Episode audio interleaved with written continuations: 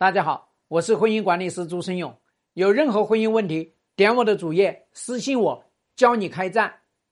说老公现在每个月呢，给那个外面的小孩呢四五千块钱的生活费，然后呢，我还在备孕，想怀孕后再去开战。呃，我想说呢，呃，在这样的一个情况下去备孕呢，也真的是好艰难。你咋的呀？你想要用孩子来夺取这个男人呐？我告诉你，你基本上呢，生了孩子只会夺了你的命。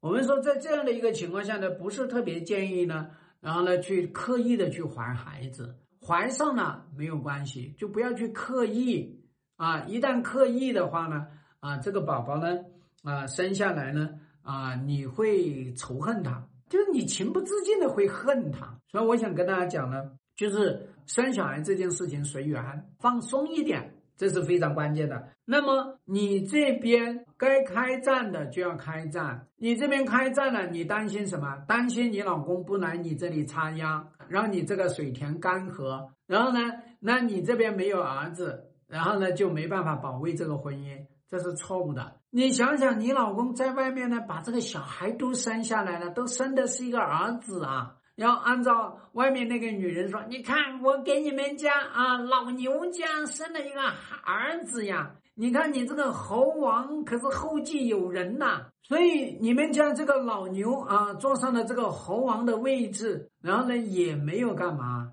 也没有去离婚娶她呀，所以你慌了吧唧慌什么呀？你首要的目标是去跟他开战嘛，所以我们经常说呢。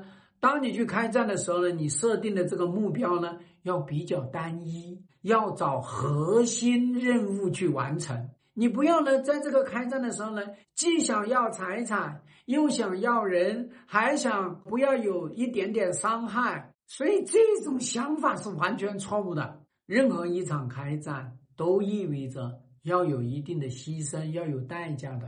所以我们说，战战一响，黄金万两。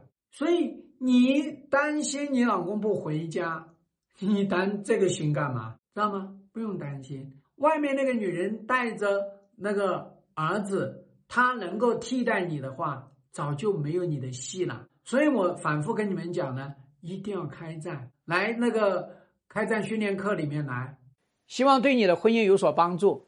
更多婚姻细节私信我，要开战，请行动。